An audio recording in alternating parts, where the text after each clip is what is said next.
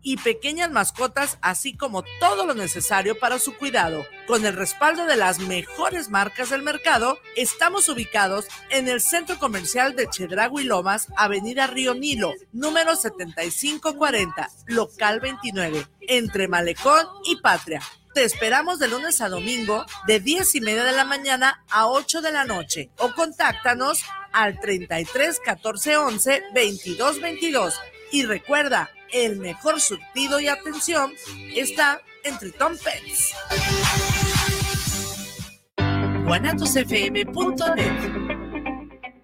Los comentarios vertidos en este medio de comunicación son de exclusiva responsabilidad de quienes las emiten y no representan necesariamente el pensamiento ni la línea de guanatosfm.net.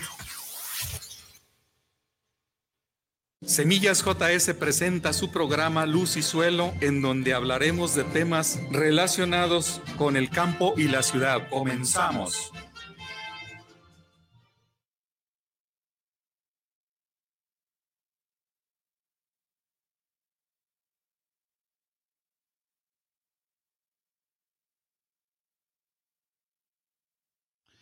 Muy buenas tardes. Estamos en este martes 31 despidiendo el primer mes del año, que pronto se pasa el tiempo, no cabe duda. Hace cuánto estábamos disfrutando del último día del, año y ahora ya llevamos una doceava parte de, del mismo. Pero bueno, hay que disfrutar la vida siempre, a pesar de que se va volando, hay que tratar de vivir lo mejor posible y disfrutar en este mundo. Quiero mandar un saludo a todos los que cumplen años el día de hoy, especialmente a, la ingeniera Antonia Estrada García, que hoy cumple años, y pues que se la esté pasando muy bien en compañía de su hermana este, María Elena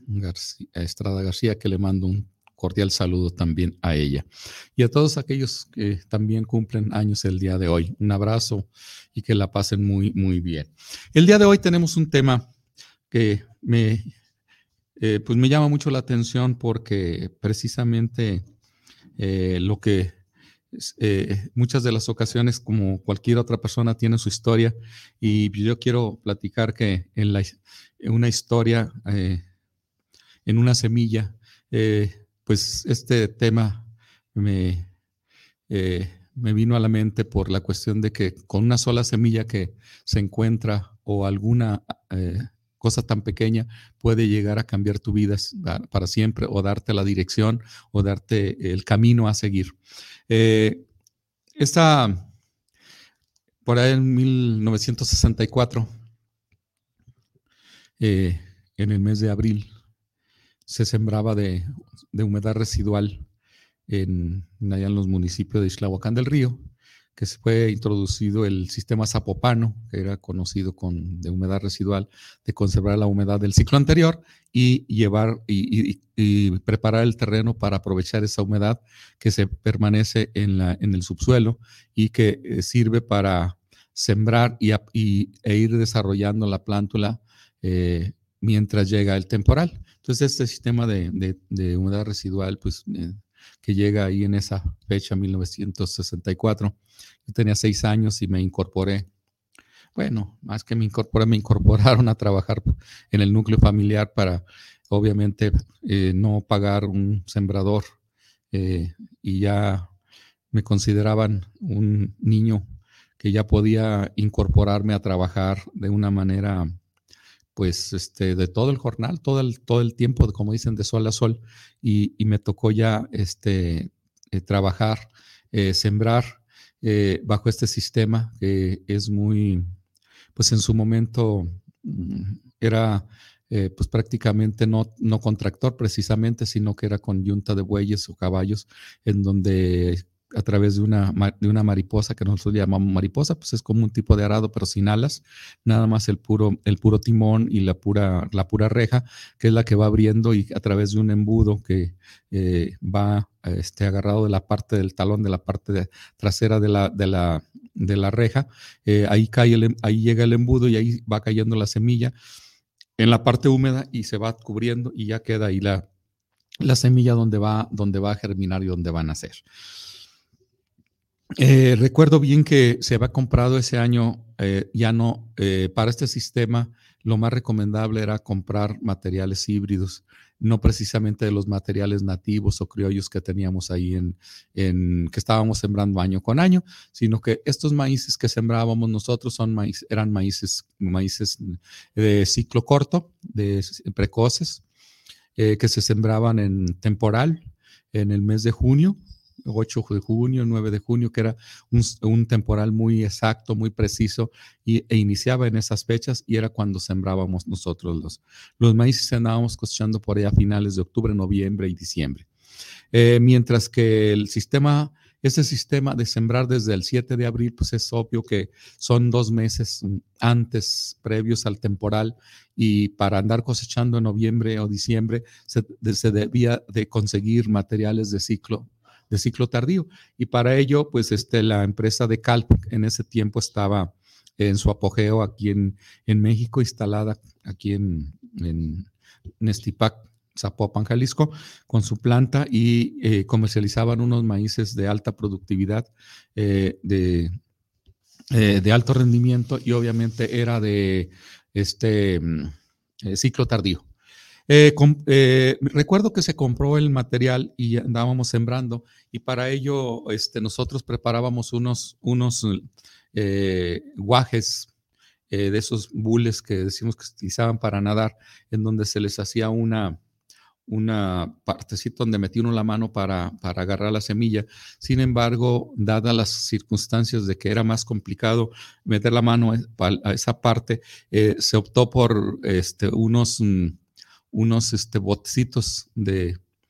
chiles, de chiles, eh, esos que venían en escabeche o en, vinagre, eh, chiles jalapeños, así era la, el botecito, eh, se, perforaba en los lados opuestos y se le ponían unos, un cordón y en ese cordón o, o de este de Ixtle, que eran los, el, ese Ixtle que sacaban del Enequén, nos no lo colgábamos el botecito y ahí se echaba la semilla, de ahí uno agarrando y sembrando en el embudo echando la semilla en el embudo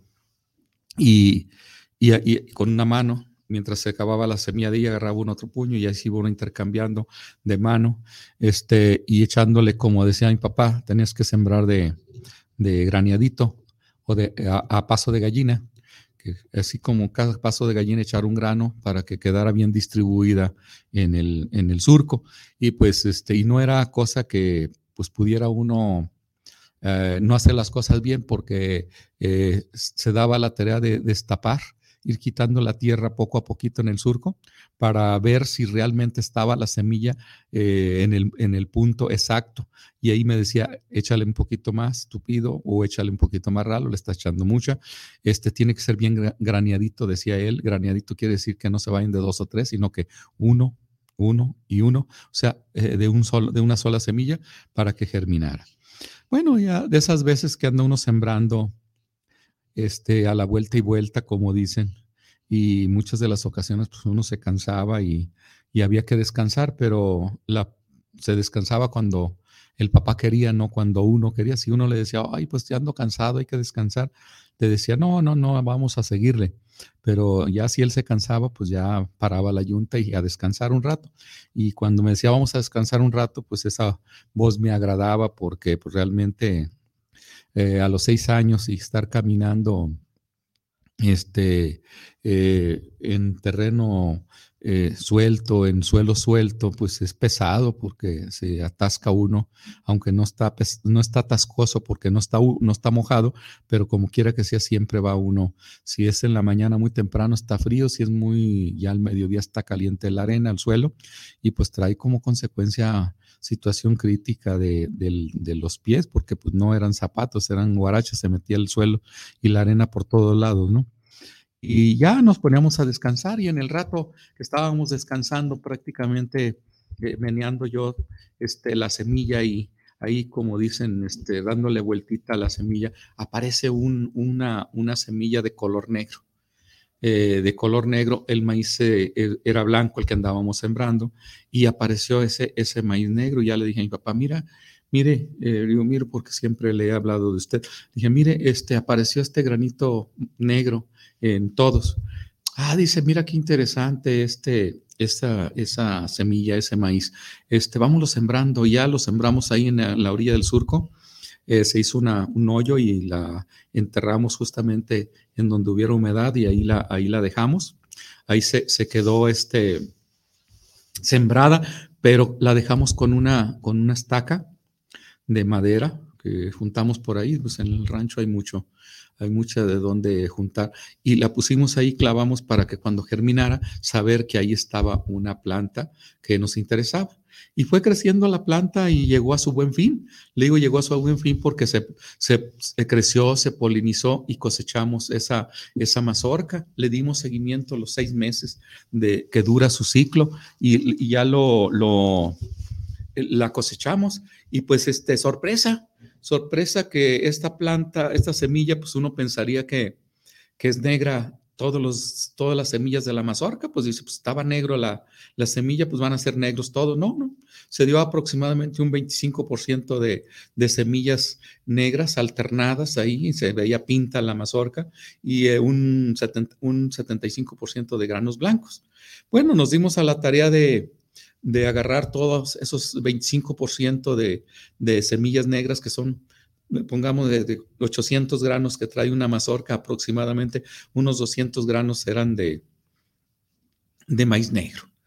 Y los seleccionamos. El, el, próximo año ya no nos sembramos una planta, sino sembramos un surquito ahí con las 200 plantas para, para volverlo a cosechar pero no lo sembrábamos aislados, sino que lo sembrábamos junto ahí con el maíz blanco. Y cosechábamos esas mazorcas y ya teníamos aproximadamente un 50% de, de, maíz eh, negro y un 50% de maíz blanco. Volvíamos a seleccionar los maíces negros y, y volvíamos a sembrarlo. Así fue hasta que en unos cuatro o cinco años de estar seleccionando, que fue por allá en el, en el 69, de los años 70, sacamos nuestro primer variedad de polinización libre de color negro de ciclo tardío para sembrarse de humedad residual. Maravilloso, pues es una, un material que nadie tenía, porque todos, todos los, uh, vecinos, los paisanos de ahí de, del pueblo y todo el, el entorno de los poblados cercanos como San José de Buenavista, Buenavista mismo, San Juan del Monte, San Antonio, todos esos lugares, pues existían los maíces negros, pozoleros, de que se sembraban de temporal, pero no tenían un maíz negro para sembrarse de humedad residual, lo cual agarró un auge muy importante y pues gracias a esa, a esa variedad nos compraban semilla semilla de color negro para sembrarse de humedad residual. Y pues ahí se les vendía obviamente con un valor agregado. No les dábamos un valor de, la semilla como tal, o sea, cara, pero siempre era por lo menos el doble o el triple del costo del, del maíz. El maíz en ese tiempo andaba como en 80 centavos el, kilogramo, pues prácticamente nosotros lo dábamos a este, hasta 2.50 el kilogramo de esa semilla y, obviamente pues era bastante ganancia para ello. Y eso es lo importante que tenemos, que, eh, que se fue sacando ese, esa nueva variedad. Obviamente nunca le pusimos ningún nombre específico, sino que nada más le llamábamos maíz, maíz negro para humedad residual o de ciclo tardío. Y este, y así fue como se sacamos ese material por allá en los años 70. Ese, ese material. Pero nunca imaginé que esa, esa inquietud de, de, haber hecho esa, esa variedad conjuntamente con, con mi, mi papá, Juan Sánchez, que eh, este, eh, eh, muy interesado también y dando, dándole seguimiento a esta, a esta variedad y sobre todo la producción de semilla que teníamos para después sí la cuidábamos ya de que no se nos mezclara con el maíz, maíz blanco para poder sembrar y venderles a los productores, a los agricultores una, un material este, de calidad. Eh, sin embargo, me quedó la, la inquietud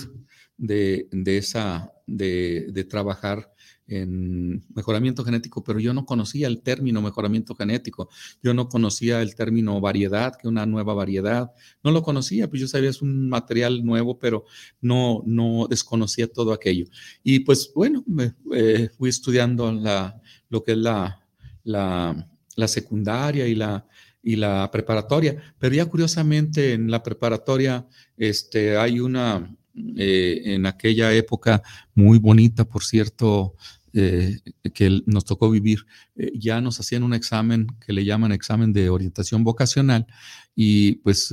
prácticamente al hacerme el examen de orientación vocacional, toda mi tendencia y el pensamiento y la idea era justamente las plantas, era el, lo que era el manejo de las plantas, el manejo, cuidado de las plantas, de la producción, todo lo demás, por lo cual dicen, no, pues es que tu área de, profesional es justamente de la ingeniería en agronomía. Y para ello, pues tienes que este, estudiar dos semestres en la preparatoria, en la, en la en las áreas, así se le llamaba, donde impartían las clases de, de, diferentes ramas. Sin embargo, en estas, estas áreas estaba la, la, eh, las, lo que eran las plantas de ornato. Plantas de ornato se le llamaba al área de todos los que eh, teníamos esa tendencia hacia la agronomía o a la biología, justamente era plantas de ornato. Y nos fuimos justamente a, estudiar plantas de ornato. Y, ya estando ahí en, plantas de ornato, eh, teníamos maestros que pues manejaban lo que viene siendo el factor genético. Tuve un, maestro muy bueno, por cierto, Rogelio Mejía Sánchez, de, originario por allá también de Ixtlahuacal del Río, fue donde lo conocí, y, y prácticamente él nos daba genética y esta materia genética eh, nos empezaba a dar la información básica, los conceptos básicos, eh, eh, los conceptos técnicos, los conceptos científicos, las leyes de Mendel, lo que ocurría cuando se hacen cruzamientos, cómo se va haciendo la selección, el por qué se hace la selección. Y ahí fue donde logré yo este, conectar ese engranaje de, que viví yo en mi niñez de la variedad de, maíz negro que sacamos en esa época y con la genética mendeliana, con eh, los cruzamientos, con las elecciones y pues como cuando tiene uno un buen maestro y que te explica muy bien, prácticamente eh, hace que te enamores de la carrera, que te enamores de la, de la ciencia, que te enamores de lo que te están enseñando y pues le des seguimiento a ello. Y ahí fue donde prácticamente nace mi interés en el mejoramiento genético. Y de ahí, obviamente después de terminar esos dos semestres de, del área de plantas de ornato, pues terminamos la preparatoria y, rumbo a, la agronomía. Ya estando en la agronomía, pues prácticamente eh, lo primer, el primer cultivo, el, primer este, acción que tuvimos es emocionante porque ya lo he platicado incluso en algunos otros programas, como este, nos emocionamos y formamos un equipo y un grupo de investigación en donde todo nuestro, rondaba nuestro cerebro, nuestra cabeza, lo que viene siendo el, lo que era trabajar con maíz. Eh, ¿Por qué con maíz? Dicen que, que es casi la mayoría en esa época de, de los años 80, aún todavía, eh, eh, los años 80, 90, aún todavía permanecía una, gran este, pensamiento en los agrónomos hacia el maíz. Todo mundo hablábamos de maíz, todo mundo queríamos trabajar con maíz. Y pues a veces muchos de los maestros o algunos de los maestros decían, bueno, ¿por qué nada más con maíz habiendo tanto cultivo? Bueno, pues es que el cultivo lo traemos en la sangre, el cultivo es, es, cultura, el, el, el, maíz lo traemos ya ancestralmente, pues es mexicano, es, es americano, es, es mexicano, es este prácticamente eh, es todo para nosotros, nuestro alimento, nuestra cultura, nuestra música, nuestro, este, todo lo que viene siendo nuestra construcción, todo muchas de las cosas se basan principalmente en lo que es el maíz y la, tanto culturalmente como en alimento, pues ahí lo tenemos, lo, llevamos ya tatuado en nuestros genes, no nada más en nuestro cuerpo, genéticamente, en nuestro genoma, en nuestro genoma lo llevamos, lo llevamos lo que es el cultivo del maíz. Y pues siendo así, yo en el área agronómica, pues era lo que más me emocionaba trabajar con estos maíces. Y, fuimos desarrollando, eh, evaluando materiales, este, eh, generando generando materiales y líneas puras para hacer los híbridos en, mejoramiento genético. Y obviamente en la carrera de agronomía pues se ve de todo, pero también se lleva lo que es la, la genética y lo que es la genotecnia. La genética es el estudio básico de lo que son los genes, de lo que son la información y la, herencia y, y, comportamiento del factor genético conjuntamente con el ambiental. Y ya, tenemos posteriormente otras materias que son las técnicas para eh, eh, mejorar y las técnicas para evaluar y las técnicas para y que sea una genética aplicada a lo que viene siendo esta nueva tecnología que se genera a través del mejoramiento genético, ya sea molecular o ya sea tradicional o como sea, ya el, el punto final era esa, esa tecnología que se genera pues para sacarla al productor y darle, darle salida a esa investigación que se lleva a cabo. Y pues este, ya estando en la carrera, al final de la carrera, pues prácticamente hay, hay inquietudes de, que todo ese mejoramiento genético que llevamos y desarrollamos, eh, porque a pesar de que eh, mi gente está en el mix, trabajamos con cultivos alternos, trabajamos con soya, trabajamos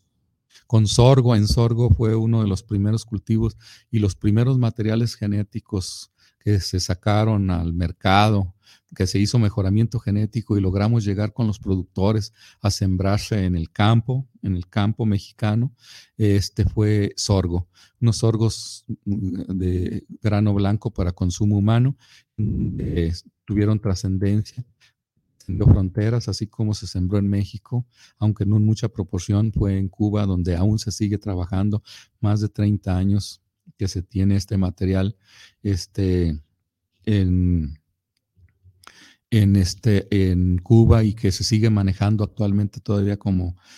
como, mejora, como variedad de, de, sorgo para consumo humano, que ellos allá sí la aprovechan en, en harinas, en la cerveza, en todo lo demás. Y nosotros aquí lo utilizamos eh, exclusivamente para consumo animal. Nada más, no tenemos otro, otro uso. Eh, y esas variedades que andan en el mercado, pues prácticamente son la, inquietud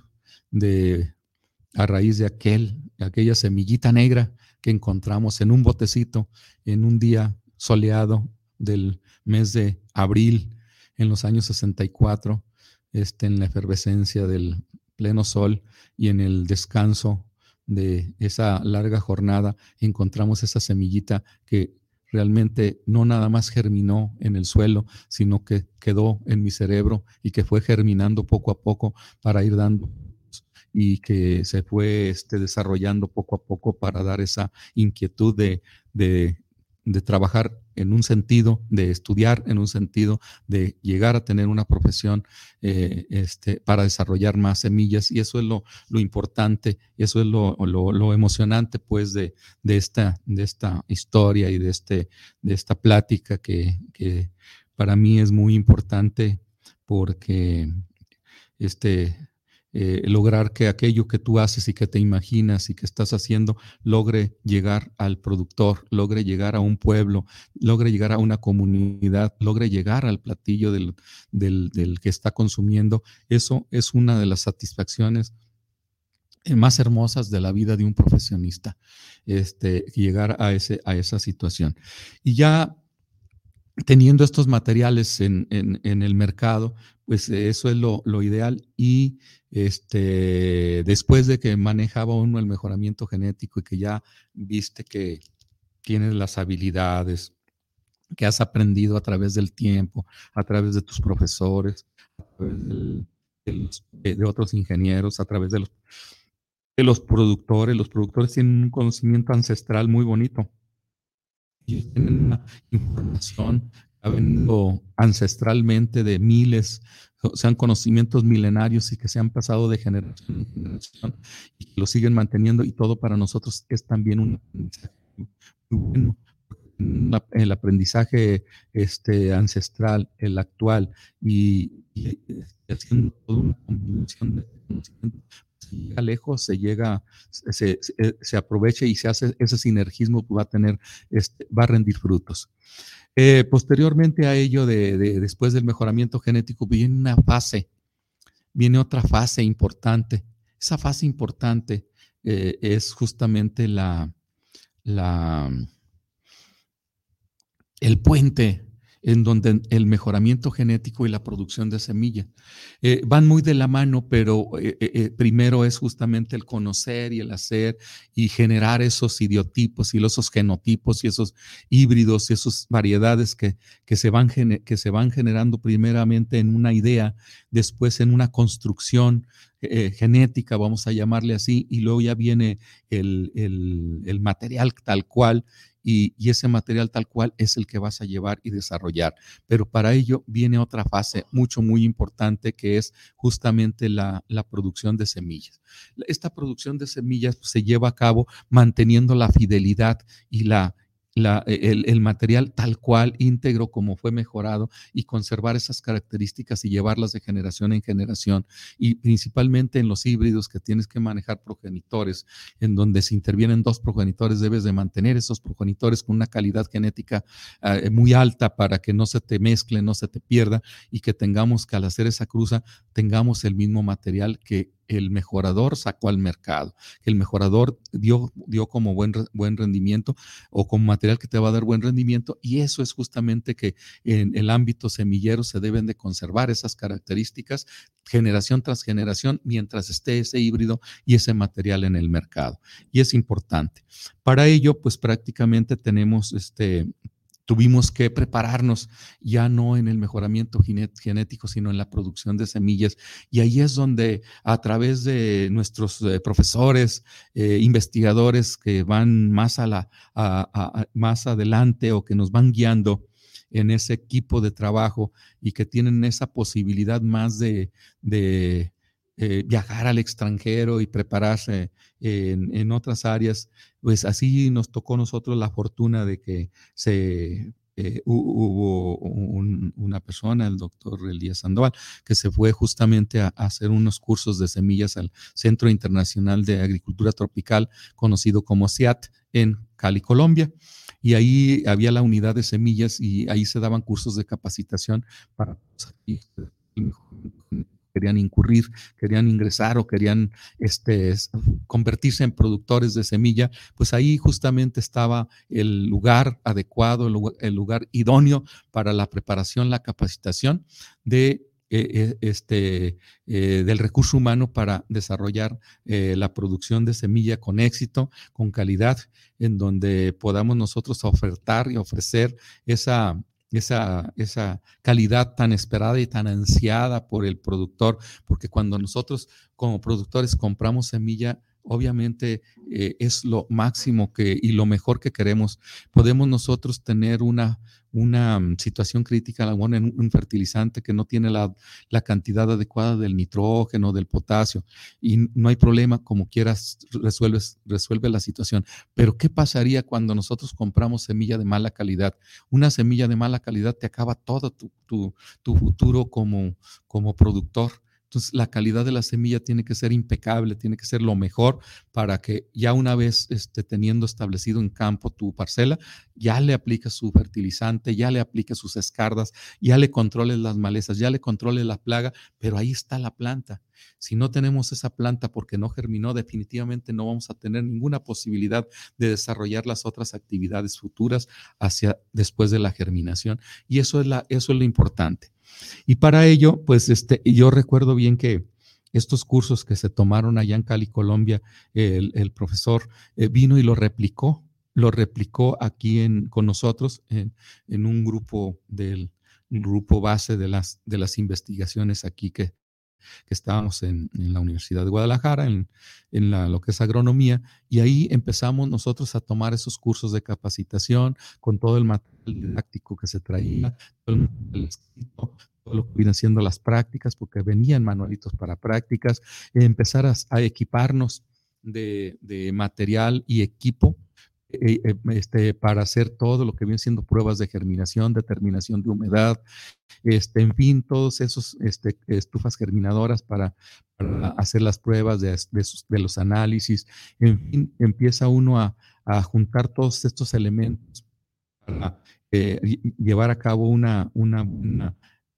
un conocimiento para aprender, hay que aprender haciendo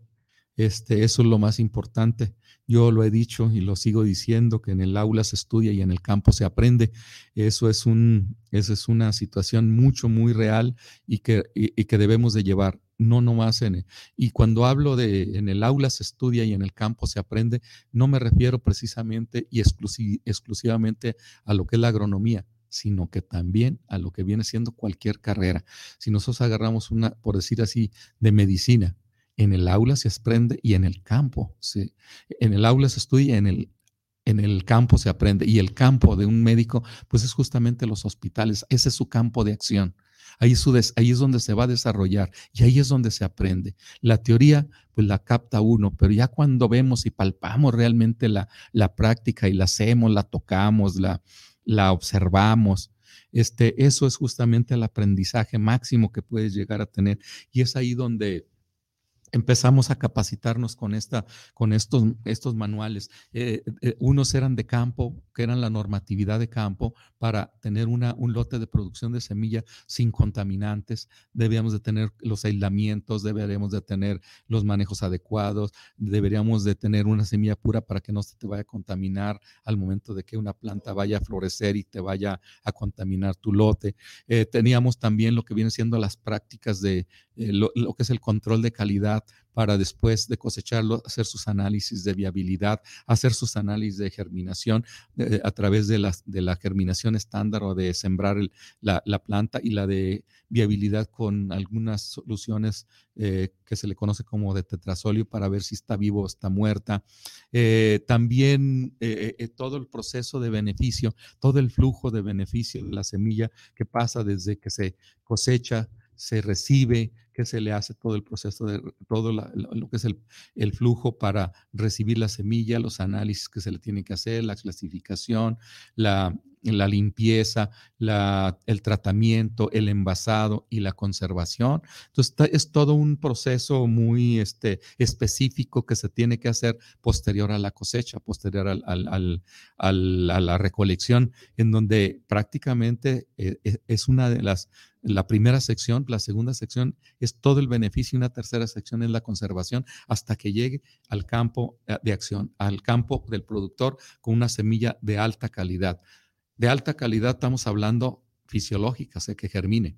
alta calidad física, que esté sana y que esté, o que esté, esté pura la semilla, que esté completa, eh, que esté genéticamente pura, que no tenga mezclas de otros materiales genéticos y de sanidad, que no tenga plagas ni enfermedades, que no tenga ninguna enfermedad, ya sea eh, virus, ya sea bacterias, ya sea hongos, que no lleve ningún este tipo de elementos para propagarse en, en posteriormente. Entonces, en este sentido, pues todos esos cursos de capacitación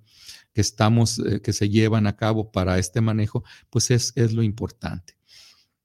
Es lo importante que lo, que se debe de ver. Sin embargo, este, eso no es todo. Eh, ahí no termina lo que viene siendo la historia de la, ahí no termina la historia de esta semillita de color negro, sino que continúa todavía más y esto lo podemos dar en un momento más después de un corte.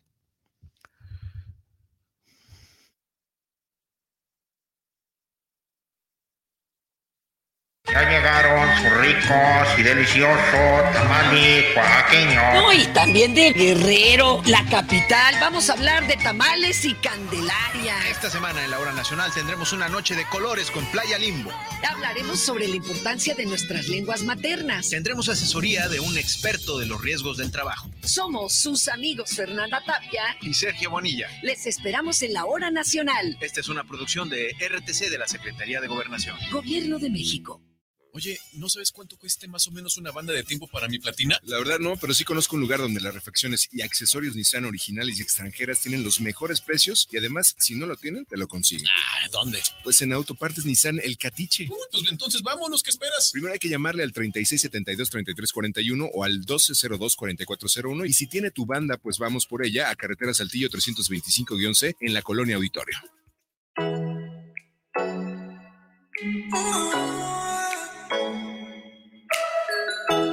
Les invitamos a escuchar su programa Entre Amigas y un Café, todos los sábados a las 8 de la mañana con sus amigas Amale y Lorena, donde trataremos diversos temas de psicología, tanatología y del acontecer diario. Recuerda, sábado a las 8 de la mañana, por esta señal de guanatosfm.net y por nuestra fanpage Guanatos FM Network. Te invitamos todos los sábados en punto de las 8 de la noche en tu programa Movimiento de Dementes. donde tendremos a grandes invitados donde juntos aprenderemos en la señal de Guanatos FM. invitamos a escuchar todos los martes a las 11 de la mañana Terapiarte con el coach y psicoterapeuta Omar Cabrera y la terapeuta holística Olga Corona por la señal de guanatosfm.net y a través de Facebook por Guanatos FM Network.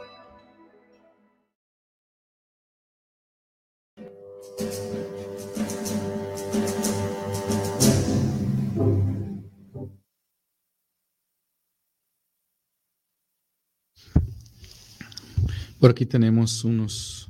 se están comunicando con nosotros. Manuel Rojas, saludos por el programa de Lucisuelo, que nos están escuchando. Javier Martínez, saludos para el programa de, del tema de la semilla. Bueno, este es interesante todo esto y hay veces que es importante eh, que nos avisen, que nos se comuniquen con nosotros para sugerencia de temas, ya que pues, uno se emociona con ciertas informa cierta información que, que, hay que transmitir, que puede ser de interés. A lo mejor el interés es más de uno que de a nivel general, pero sin embargo se puede también este, eh, sugerencias para algunos temas eh, agrícolas, agronómicos, todo lo que se relacione con el campo, estamos, estaríamos dispuestos para trabajar y para temas de interés bueno, continuamos con lo que viene siendo el tema de la historia en una semilla. Les decía yo que eh, aún así sigue la, la, la, la, historia, porque en términos generales, este, pues no, eh, es, de una manera así, no tanto como una sola vereda, sino muchas ramificaciones al respecto, en donde se va uno a agarrar una vereda, regresa uno y sigue agarrando el caminito. Y les decía, después de esta inquietud de, estos cursos que se desarrollaron de una manera este, autodidacta, entre autodidacta y, la, y los eh, tutores o los eh, con, que nos apoyan a, dar a, dar estos talleres y estos cursos, pues ahí uno aprendiendo poco a poco y para ello ya en los años 90, de 1990, pues este viene, nace la inquietud, me nace la inquietud de, seguir trabajando en el ámbito de semillas, en el ámbito de, producir semilla como tal. Para ello, este, me voy a hacer una, una maestría en tecnología de semillas a la Universidad Autónoma Agraria Antonio Narro. En, ese, los años 90, en 1990, no existía otra en México, una maestría en semillas, si no era la Narro la única que la impartía. Eh, ese año también abrieron el, colegio de posgraduados en Montecillos, Estado de México, eh, eh, que a partir de esa fecha también ha, ha, estado abierta sus puertas para esta área. Este, bueno, ya estando yo allí en la Universidad Autónoma de Antonio Narro, pues este, no fue una tarea fácil este, llevar a cabo esta maestría, principalmente por las cuestiones económicas. Este, una eh, situación crítica, una situación este, muy difícil, este, pero no soy quien yo, o sea, no estoy para contarlo ustedes para, para escucharlo porque realmente es, es muy difícil en esa época para muchos que estudiábamos los posgrados por las cuestiones de las becas, por las cuestiones de las distancias, de la separación de la familia. Y pues yo ganaba en ese tiempo muy poco, o sea, me fui con mi sueldo que ganaba en la universidad de 800 mil pesos para estar en contexto este, actual, aunque ese tiempo todavía no lo quitaban los tres ceros, pero para estar un poquito más en contexto, pues yo ganaba 800 pesos al mes.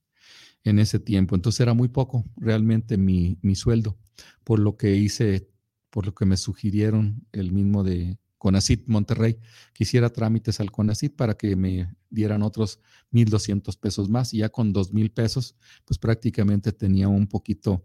ya mejor porque un maestro ahí de la, de la Universidad Autónoma Agraria Narro ganaba 2.500 pesos. Si yo ya ganaba con mi beca los 2.000, pues ya estaba más o menos hasta cierto punto equilibrado con, con un buen pago, ¿no? Pero bueno, se dio la, se dio la desgracia que me quitaron la beca porque se la beca y no puede tener las dos cosas. Pero el mismo quiera retomar. y, me pagaron todo el tiempo la, beca, pero hubo un año que me tuvieron en stand-by, que no me, lo, no me lo pagaron y que fue prácticamente un sacrificio muy fuerte para la maestría. Pero lo que voy es este, que a pesar de ello, de todo este sacrificio que valió la pena, eh, nos damos ¿Por qué? Porque ya en esos programas de, de, la universidad que tenían, que era la producción, la producción de semillas, eh, era la, parte fuerte, eran las cuatro bases, era lo que era el, laboratorio de control de calidad, eh, lo que era el laboratorio de producción de cultivos o, o sistemas de producción y lo que era el beneficio y la, el almacenamiento. Eran las cuatro eh, áreas básicas y ya lo demás eran, eran materias accesorias, las que tomábamos como eran el mejoramiento genético, introducción al mejoramiento genético, la genética para la producción de semillas, en fin, y eran muchas otras materias que llevábamos ahí, planificación o administración en la, para las empresas semilleras, en fin, pero las cuatro bases estaban ahí y ahí nos dedicábamos el 100% o el 80% a lo que eran esos cuatro laboratorios, que era el de control de calidad, que yo fue uno de los que más trabajé en ese laboratorio, en el de producción para hacer mi investigación, el del almacenamiento para cubrir unas materias y el de beneficio también para cubrir las materias que se llevaban en ese ámbito. En fin, nos dimos una, una buena, un buen conocimiento, adquirimos muy buen conocimiento porque en, en, ese tiempo estaba una plantilla de maestros mucho, muy, este, con mucha preparación en, el área de semillas en el extranjero. Tenemos a la amante que tenía una maestría en, Escocia. Eh, teníamos al doctor este, eh, eh, Pérez, que era de estudiar en Mississippi. Y, en producción de cultivos básicos principalmente. En fin, pero dando, eh, induciendo a todo lo que viene siendo en, la tecnología de semillas y, para desarrollarse uno en el futuro, en el futuro en este, en este ámbito como tal. Y pues este, eso era lo, más interesante. Y resulta que eh, después de dos años de peregrinar ahí, sufrirle con el inglés para toda la literatura y toda la información que se nos daba, el productor ya no hay ningún problema. Estudiar este qué idioma puedes tú tener tu material bibliográfico y lo, lo vas a asimilar eh, ya en el, este, bien por la forma. En aquel tiempo no había que, ahí sí había que estudiar y había que dedicarse un poquito más para lo que era de los artículos, que eran este, el, eh, pues era el avance, el avance eh, tecnológico de, libros, de revistas del extranjero, ya que aquí no teníamos revistas, o no seguimos sin tener revistas científicas, agronómico, eh, principalmente en el área de semillas. Y pues bueno, todo ese peregrinar de esos dos años de sufrimiento, pero de muy buena formación, de muy buena consolidación en, el ámbito de, de, de formación del recurso humano, pues salimos adelante, este, eh, salimos avantes a todo ese embate que se principalmente en los juzgados o pasas o pasas porque una vez que repruebas ahí ya no hay curso. Repruebas el examen, repruebas la materia y te regresas a, a, donde, de donde te fuiste y a veces ni donde te fuiste porque ya no te aceptaban. Eh, ya eras como un fracasado profesionalmente hablando y pues, prácticamente perdías tu trabajo. Definitivamente era una cosa que, que teníamos que, valorar y teníamos que dedicarle el tiempo para salir adelante en, esta, en esta formación de todo. Y yo puedo señalar que tuve la fortuna de tener buenos maestros, de tener buenos guías, de tener ese coraje de salir adelante, de prepararse uno bien para llegar y, ser útil en tu, en tu lugar de origen del cual partiste. Y cuando partes con una ilusión de traer un conocimiento, de traer un aprendizaje y lo ideal es implementarlo en donde trabajas, en donde se trabaja. Y eso fue, este, una vez que, que, se concluyó la, maestría en 1992, se, me incorporé al trabajo de la universidad. Eh, para ese tiempo pasa de ser facultad de agronomía a formar parte de un centro universitario de ciencias biológicas y agropecuarias, se consolida en los centros temáticos y, y quedamos agronomía ahí este, eh, eh, como parte de la, del CUCBA, como parte del Centro Universitario de Ciencias Biológicas Agropecuarias, formando la división de agronomía y ya se incluye la división de biología y la división de, de veterinaria, que es originalmente eh, como se formó el CUCBA, el Centro Universitario de Ciencias Biológicas y Agropecuarias. Entonces, en este, en este sentido, pues este, llega uno así como muy emocionado de todo aquello que nos, que nos fuimos así como muy vacíos o muy sin nada y cuando regresamos llegamos así como esponjita que metes en el agua, ¿no? Que absorbió todo el agua, que absorbió todos esos conocimientos que ahí se vertían y que unos los traíamos puestos en la mente, otros los traíamos este, en mochilas con libros, otros los traíamos en, en, fin, en, diálogos o pláticas con nuestros compañeros cuando hablábamos por teléfono, en fin, todo ese conocimiento pues prácticamente que trae uno, eh, tanto en memoria como escrito, como en intercambio del conocimiento, todo eso pues prácticamente es lo que te hace y te forma como un ser este, preparado en, como recurso humano en esa área especial, en esa área específica que es justamente la,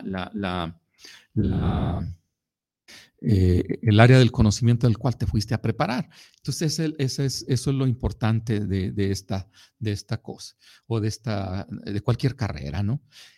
Bueno, lo primero que, hice es llegar ahí, que aún todavía conservaba una oficina, afortunadamente, eh, que tuve la dicha de, aún todavía eh, tener un espacio. Cuando llegué, hubo quien a veces espacio donde estar hasta volverlo a, recuperar. No, afortunadamente eh, sí tenía esa posibilidad, tuve esa posibilidad de tener el espacio físico y ahí en ese espacio físico, en un cubículo pequeño, ahí empecé a hacer este, eh, un pequeño laboratorio en donde una maestra de microbiología eh, ya había comprado otras este, germinadoras. Bueno,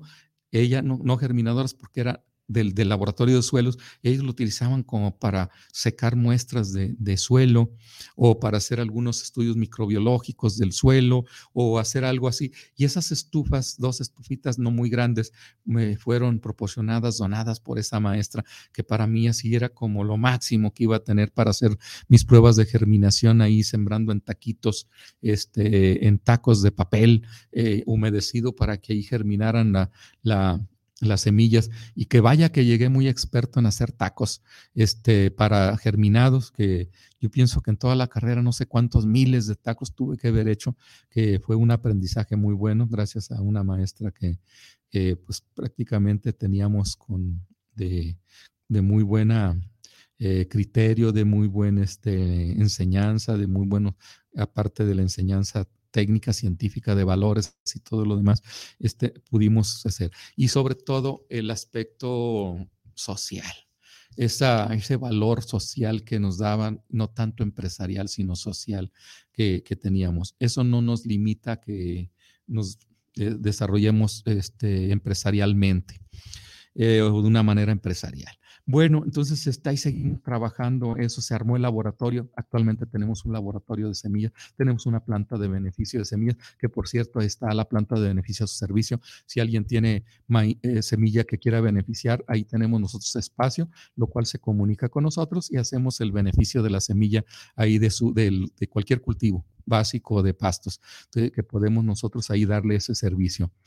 Este, eh, para, su para su semilla que quieran sembrar. Beneficiamos desde 20 kilos hasta 200, eh, 300 toneladas. No hay ningún problema, ahí los esperamos. Entonces, este, para hacer ese tipo de beneficio. Todo eso se fue montando a través del tiempo, toda esa, esa información, todo ese, esa, esa, infraestructura. Y al mismo tiempo, pues llegué yo con la maestría y, ya, después se fueron, al llegar yo, se fueron otros dos compañeros, uno al colegio de posgraduados y otro a la, otra compañera a la Narro, para seguir formando un cuadro, una estructura bien fundamentada en el recurso humano de, de semillas. Una vez que estábamos todos en el 94, que ya regresan todos de la maestría, y pues en el 95 nosotros armamos ya un plan de una carrera terminal en de ingenieros agrónomos en, producción de semillas o en semillas en el área de semillas y ahí en esa área de semillas pues, se llevan seis materias, seis, asignaturas relacionadas con el ámbito semillero, de tal forma que salen ingenieros agrónomos especialistas en semillas, eh, en el área terminal de semillas. Y todo gracias a esa semillita negra, a esa semillita que apareció en un bote de chiles jalapeños, el cual era nuestro bote para sembrar. Ahí aparece esa semilla y siembra, se siembra la inquietud y ha dado prácticamente buenos frutos para ello. No conformes con el, toda esa infraestructura que se ha generado para hacer, y el laboratorio de semillas también da servicio por si alguien quiere saber la germinación. Este, por ahí andan, yo veo en el Face que andan promoviendo semilla semilla de X empresa, no voy a decir de qué empresa, que anda este, vendiendo la semilla y, los envases se ven ya de medios deterioradones, no sé de qué ciclo, incluso hacen la pregunta de qué año es y no contestan de qué año es. semilla de guardada y quieren saber qué germinación tiene, la Universidad de Guadalajara, el Centro Universitario de Ciencias Biológicas y Agropecuarias, a través del Laboratorio de Análisis de Calidad de Semillas, les, damos les ofrecemos el servicio y por un costo mínimo este, saben ustedes si germina o no germina y si van a ahorrarse la, pena de que eh, no germinó, tienen que comprar y tienen que invertirle más dinero, todo por no tener una prueba de germinación de cómo está la calidad de su semilla. Y eso pues, prácticamente nosotros lo desarrollamos ahí en la universidad y es un servicio que se ofrece como parte de, este, no nada más es la docencia, sino también la investigación y los servicios y a la empresa iniciativa. Con todo eso también nos dimos a la tarea en el 96, era una, un proyecto con el CONACYT de, de, implementación de empresas semilleras de, de, de empresas semilleras occidente de México. En, en, 1900, en 1998 ya teníamos nosotros cinco empresas semilleras eh, en el occidente de México, una en Nayarit y cuatro en Jalisco. Este, esas, esas empresas semilleras que se crearon, pues obviamente era con el fin de que el productor, eh, eh, los eh, que se dedican al área de producción de semilla, produjeran semilla mucho más económica que las em, de las, de las empresas transnacionales y que produjeran semilla nacional con precios bajos y de buen rendimiento para la, producción local. Eso era el objetivo principal de estas empresas semilleras y tuvimos éxito. El éxito radica en que esas empresas semilleras pues, ya no existe eh, ninguna de ellas. Por X o Y se fueron apagando, pero esa, esa prendió la, la, la mecha, como dicen, o abrió el camino para que se abrieran otras más, porque incluso algunos los que estuvieron formando parte de esas empresas, esas empresas ahora forman parte de otras empresas formaron, o sea, esas se cierran, pero otras se abren precisamente por esa experiencia que se tienen para hacerlo. Y pues prácticamente formamos las empresas semilleras. Y de ahí, de ahí este, de ese proyecto y, y, después de ese proyecto armamos otras empresas más, lo cual es la que hoy tenemos nosotros aquí como Semillas JS, que es una empresa mexicana, es una empresa que estamos, trabajando, estamos eh, teniendo injerencia en todo occidente de México, en lo que es Nayarit, sur de Zacatecas o Zacatecas, eh, Michoacán, Colima, eh, y Jalisco, que tenemos nosotros y que, y que comercializamos semilla. Y todo gracias a una semilla negra que apareció en un costal de una empresa que nos vendió y esa semilla fuera de tipo que iba ahí fuera de lugar abrió el camino para tener una nueva variedad, para tener un nuevo profesionista y para tener una serie de personas que se han formado a través del origen o de la historia de esta semilla. Nos vamos a ver si alguien más por aquí tenemos algún Sí, tenemos aquí que el ingeniero Néstor Valadez, saludos para el programa, para el ingeniero José Sánchez, saludo, y pues este, un saludo para eh, Néstor Gonzalo Gómez y Gabriel Rosales. Bueno, este ingeniero Israel, nos despedimos y nos vemos el próximo martes. Hasta pronto.